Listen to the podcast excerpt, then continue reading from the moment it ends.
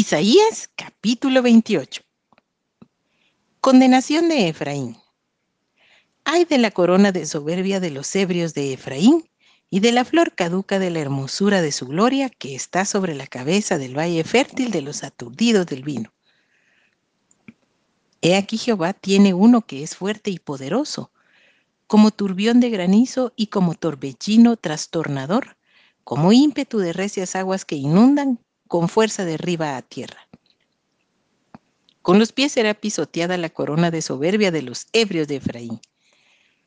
Y será la flor caduca de la hermosura de su gloria que está sobre la cabeza del valle fértil, como la fruta temprana la primera del verano, la cual apenas la ve el que la mira, se la traga tan luego como la tiene a mano.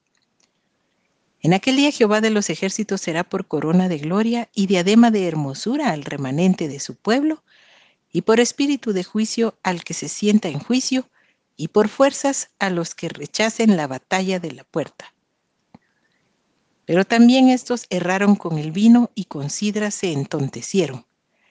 El sacerdote y el profeta erraron con sidra, fueron trastornados por el vino. Se aturdieron con la sidra, erraron en la visión, tropezaron en el juicio.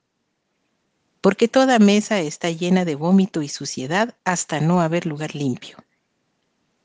¿A quién se enseñará ciencia o a quién se hará entender doctrina? ¿A los destetados? ¿A los arrancados de los pechos? Porque mandamiento tras mandamiento, mandato sobre mandato, renglón tras renglón, línea sobre línea, un poquito allí, otro poquito allá, porque en lengua de tartamudos y en extraña lengua hablará a este pueblo, a los cuales él dijo, este es el reposo, dad reposo al cansado, y este es el refrigerio, mas no quisieron oír. La palabra pues de Jehová les será mandamiento tras mandamiento, mandato sobre mandato, renglón tras renglón, línea sobre línea, un poquito allí, otro poquito allá, hasta que vayan y caigan de espaldas y sean quebrantados, enlazados y presos. Amonestación a Jerusalén. Por tanto, varones burladores que gobernáis a este pueblo que está en Jerusalén, oíd la palabra de Jehová.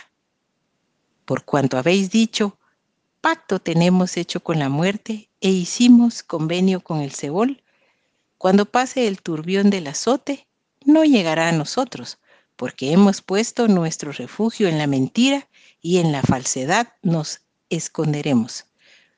Por tanto, Jehová el Señor dice así. He aquí que yo he puesto en Sión por fundamento una piedra, piedra probada, angular, preciosa, de cimiento estable, el que creyere no se apresure. Y ajustaré el juicio a cordel y a nivel la justicia. Y granizo barrerá el refugio de la mentira y aguas arrollarán el escondrijo y será anulado vuestro pacto con la muerte y vuestro convenio con el Seol no será firme. Cuando pase el turbión del azote, seréis de él pisoteados. Luego que comience a pasar, él os arrebatará, porque de mañana en mañana pasará, de día y de noche, y será ciertamente espanto el entender lo oído. La cama será corta para poder estirarse y la manta estrecha para poder envolverse. Porque Jehová se levantará como en el monte Perasim, como en el valle de Gabaón se enojará para hacer su obra, su extraña obra, y para hacer su operación, su extraña operación.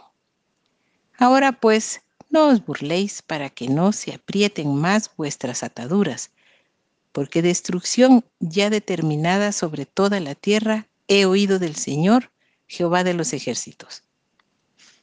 Estad atentos y oíd mi voz, atended y oíd mi dicho. El que ara para sembrar, arará todo el día, romperá y quebrará los terrones de la tierra?